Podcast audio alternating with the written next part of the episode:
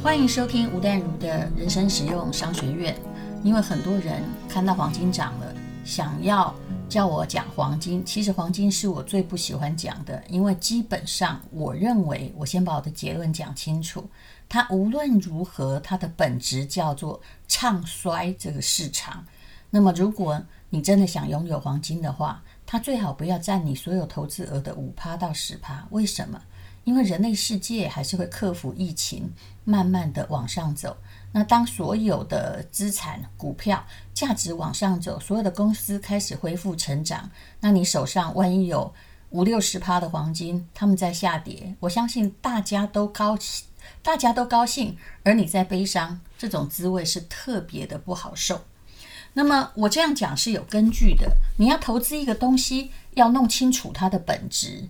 比如说，如果你投资股票，那你就是相信这个世界上的公司会随着时代的进步，它是会有成长的哈。比如说像台积电啊，说像你买什么呃零零五零或零零五六，大概都是你相信台湾会有成长，这世界上的经济还是会有进步。但是如果你买黄金呢？黄金一向是一个悲观指标。什么叫悲观指标？就是。发生灾难的时候，它才会涨。你相信这世界上的股市，所有的经济成长都不会涨，那么它就是很好的避险工具。那这个世界，你应该一直在避险吗？当然不，因为这个世界还是一个涨多跌少的。好，那我们来谈谈黄金了。我现在呢，引用的这本书是。有钱人不会做的十三件理财决定，其中一个。那么，这是一个非常知名的分析师，他当过黄金交易员。那当然，很多人叫你买黄金，会叫你买美股的黄金的 ETF，还有，呃，他们会告诉你说，哈，因为在美股哦，买黄金的 ETF，它基本上呢，手续费会比较少，比如说。以隐含的手续费而言，台湾大概有一两趴吧，然后美股的 ETF 大概只有零点多趴。那当然，我觉得这个算法可能不包括你付给那个银行的手续费，还有外汇上是不是有任何获得或者是损失。可是我觉得这个计较的是小事情。当然，用这四五年来看，美股的 ETF 的黄金比台股的 ETF 的黄金大概。如果是同样金额，它不算汇率的话，它大概比台币呃台买的多了十趴。那这当然就是我们这边的手续费比较高昂的问题。可是说真的，十趴一年就是二点多趴。以长期的投资来看，一年差了二点多趴，当然是有差。可是最重要是，你不是要做对的事，你要。你不是要只是要把事做对哦，你要做对的事。黄金的 ETF 真的那么值得买吗？那这四年来的股市，如果你真的买对的话，比如说我不要举那个极端例子，像特斯拉，它今年三月七十几块，然后现在四百多块，你已经赚五倍了。就算你买美国的呃 S M P 五百的话，我相信你这四年赚的绝对不会比。黄金的 ETF 少，而它也是一个算是相当安全的 ETF，它用的同样都是美金嘛。好，我要来谈这位吉尔施莱辛格，这位 CBS 新闻网的商业分析师，他曾经当过黄金的交易员，他告诉我们黄金的很重要的事情哦。他说，在美国的深夜节目里面哦，也常常听到很多的老演员。在深夜叫卖金币或金条啊，原来他们可以在电视上贩售。他说，外面的世界很危险，不管发生什么事，你需要用一种方法确保自己的资金安全，而买金币和金条就可以安心的。如果股市崩盘，黄金依然保值。对，它的本质就叫做避险。然后避险的东西就是祈祷这世界崩盘的。可是这世界上。到底是成长的时候多，还是崩盘的时候多？那么，我不管你的这个祖上是谁呀、啊，一定也都听过这样的话。比如说，我阿妈就很喜欢买黄金啊，她有所有的钱，她觉得放黄金就保险，因为他们都或多或少经过这个政权的转移，然后通货膨胀之苦。那或者是你的祖上是逃难过来的，可能坐着太平轮拿了黄金过来，终于可以安家立业。可是无论如何，不管人们对黄金有多喜好，我是说上一代，请问它能够做什么？它就是一个避难的工具，它就是一个跟经济发展相反的工具。那么，呃，刚刚讲的这位黄金交易员他说，请你一定要注意了，黄金听起来是不错的投资，我们的确有必要保护自己受不稳定金融市场市场的影响。那特别是货币贬值、物价上涨的通货膨胀时期。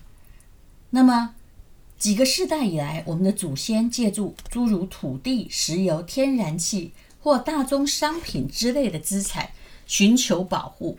为什么呢？因为这些资产的价格会随着有一个很重要名词叫总体价格的上涨而上涨，也就是它可以抗通膨，而且黄金一直都被视为是最安全的避风港。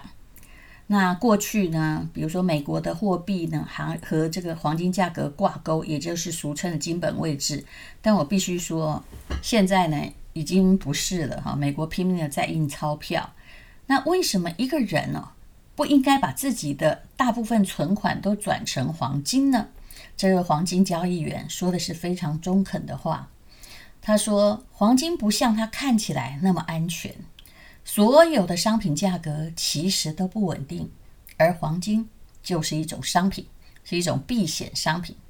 黄金在很长的一段时间价格停滞或贬值。在过去的两世纪以来，我就讲了两百年了，有好几次五年期或十年期的时间，证明黄金是糟糕的投资。比如说，在二零一七年到二零，呃，比如说在二零一二年到二零一七年这段时间，黄金不但面临经济困境，还而且呢，还遭遇到。股市市值缩水的痛苦时刻，当时美国政治人物提高了债务上限啊，也就是现在美国的债务真的很高，所以他们才印钞票嘛，把我们带往这个灾难的边缘。而欧元呢，在希腊债务的危机压迫下几近崩溃，那英国还脱欧啊。二零一六年初呢，又忧心这个经济放缓，原油价格也暴跌呀。尽管经历了这些波折，哎，看起来我刚刚讲的事情已经非常非常非常的惨，对不对？照理说黄金应该要避险呐、可是不好意思，遭遇了二零一二年到二零一七年这些灾难。，S M P 五百，也就是美国的标准普尔五百指数，上涨了八十二趴，就是这五年，这每年至少也有十六趴哦。可是黄金竟然在这段时间应该要避险的时间下跌了多少呢？你一定想不到，百分之四十七。那当然最近有涨回来，而且我看到你要是 Google 黄金，很多这个呃都是有牌照的证券公司，还一直叫你去投黄金期货，说啊、美国政府有人说黄金会涨到三千，我不知道他这个话哪里来的。但是你如果把所有财产拿去投资黄金，那就很惨了。如果在二零一二和二零一七年，你听信唱衰市场人士的话，把你一半的组合变成黄金的话，那保证你会赔得很惨，很很惨，很惨。那如果是期货，那就更惨，早就变成零了，不用等这五年了。从很多层面来看，为什么巴菲特不买黄金？因为黄金它 do nothing，不会涨利息。那巴菲特最近有投黄金的。矿业的公司的股票，不好意思，那个是公司的股票，跟黄金本身不是很有关系哈。那个还是一个公司。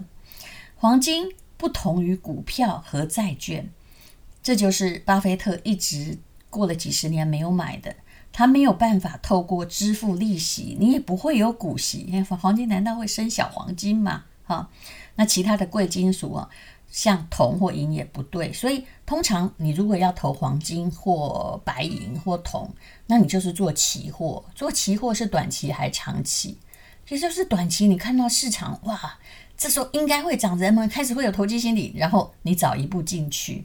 那如果你把它当成什么定期定额的长期投资，而希望黄金生一堆黄金给你，那是不太可能的事情。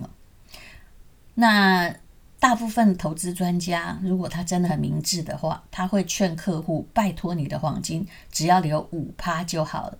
其实，如果你想要避乱市，那你最好呢就买这个一支放空股市的指数型股票基金。以台湾来说，如果你觉得哇现在状况很差，那你就去买那个。像呃台湾五十啊，呃它也有反一，对不对啊？很多东西都有反一，但是我等一下也可以给你看，反一是可以这个来存股的，还是只能做一时？答案是它只能做一时啊。那你等一下呢，我就会把这个 这个元大的一个反一给大家看。它刚开始成立，每一张股票都是可能面额是十块钱嘛。那他现在呢？你看，经历了疫情这个大灾难，他剩下八块多吧。也就是你那个要投反一哦，这师生会在他的书里面也说过，他亏的比较多的，好像就是那只反一。就是如果你反一叫做投机，你像在市场不好的时候，赶快买买入，然后不管你有没有。赚或赔哈，这只要市场反转，拜托你赶快卖出，你放着只会流成仇，因为你去看它的长期报酬率都不是一条往上的曲线，而是一条充满波折，而且它目前的股价还比原来的时候还少的曲线。好，那么。啊、呃，可是无论如何哦，如果你想短期进出，那你就不要用黄金，因为黄金基本上它的手续费，尤其黄金存折根本不能用来短期进出，金条更不能，金饰更不能，你就把它当成，嗯、如果你喜欢这个资产，那在身边这个闪亮亮或在手上闪亮亮的就好了。金饰的进出至少中间差呃大概是十趴到十五趴的手续费。啊、那金条呢也有相当大的差别，也就是你很可能要放很多年啊、才盖过你付出的那些手续费。如果呢，啊、反正你担心通膨的话，会有更多好的选择。其实并不需要投资黄金哈，因为呃，请你 Google 一下，也有一些东西呢，就是在抗通膨的 ETF，不过主要是在美国啦。那么呃。这位黄金交易员说：“如果我都郑重警告了，那么 你还要买黄金的话，帮自己一个忙，把黄金的部位限制在总投资的五趴。我刚刚还说十趴，哎，我对黄金还比较宽容哦。那么，如果呢，你买金条，我劝你还是要不要，因为呢，你常常会听到有人说他把金条放在床底下。”在，然后后来呢，把一堆拿出来卖赚钱的故事。可是事实上呢，你如果放在保管的，比如说银行的保险箱里面，你还是要付费用，呃，相当相当的惨哦。你平常也没办法哈，很开心的一直摸着它。那其实我觉得黄金就拿来当成啊首饰的饰金就好了，你自己感觉它有价值。其实你如果要走进买卖。黄金的店家把你手上实质的硬硬的黄金脱手，你会发现你根本盖不过手续费，还有它的这个买卖。当然呢，你也可以投资黄金的指数型股票基金，也就是 ETF。可是刚刚我已经说过了，我用的是市场先生他的数据。投资美股的黄金 ETF 跟投资台股的黄金 ETF，明明黄金是一个同样的东西，没有美国黄金跟台湾黄金的不同，可是四年五年来，它就算往上涨的话，你会比投资美金的黄金 ETF 还少了十趴。那当然还是手续费的问题。好，那么这个这位后来。当成分析师的黄金交易员哦，他说：“他我虽然做过黄金交易员，可是我不碰这些东西。我提过，黄金救了我祖母一命。他生长在第一次世界大战的匈牙利哦。那么，当纳粹直驱他们的村庄的时候，他的妈妈啊，也就是曾祖母，给我祖母一堆金饰，跟他说藏好，逃出镇外。后来他真的逃命了哦。”一点一滴兜售这个金子，然后呢逃出了欧洲啊，这是他的本哈。后来再转到澳洲，然后嫁给呢哈这位叫做吉尔施莱辛格的分析师的祖父，然后才移民美国。在动荡不安的时代，黄金为他提供了保护，但是不代表黄金对你而言是最佳保护。很多人很迷信一些曾经赚过钱的东西，比如说像黄金，还有像石油。我觉得我们的投资人最可怕的是不了解这个东西到底可不可以存股，还是它只是一个投机的东西。比如说，大概几个月前吧，这个应该也没有几个月前，就是十一月的时候，元大的有一个原油的二倍的 ETF 哈，正二的 ETF。它就下市了。什么叫做下市呢？也就是它本来呢，可能就是发行价格二十块，然后它其实是一个期货的 ETF。结果呢，啊，这这一个月的营业日的平均净值竟然低于两块，也就是比原来发行的二十块跌了九十趴以上，就到了清算的标准。那它下市之前竟然。啊、这是台湾的讯息，有一百八十万张，都完全没有逃掉，也就是不知道应该要怎么样的清算之后求偿。总而言之呢，它的损失一定一定很大哦。那么其实呢，再买这种石油，好像正二哈，石油涨一倍你就获利两倍这样子的东西，它还是一种投机的。投机财，那你不要因为它只剩下三块啊、五块啊，本来发行二十块，后来只剩五块，你就买。其实哦，很多股票是越跌越不能买。不要以为鸡蛋水饺股 就一定能够致富，或者是有两倍的可能。因为呢，它像这种反一 ETF、正二 ETF，应该是短期投资的标的，而绝对不是长期的。那很多的。以前的人一定需要用到石油，可是你现在想一想就好了。请问未来是车子用油越来越多还是越来越少？其实搞不好电动车没有多久就要主宰世界。你以后呢，如果有一部这个专门用油的车或吃油很重的车，后来嗯，搞不好都还没有人要帮你买你的二手车。石油应该就是一个旧世界的商品。然后到了新世界，它的地位要重新被考虑。其实黄金也是的，现在很多都不是金本位制。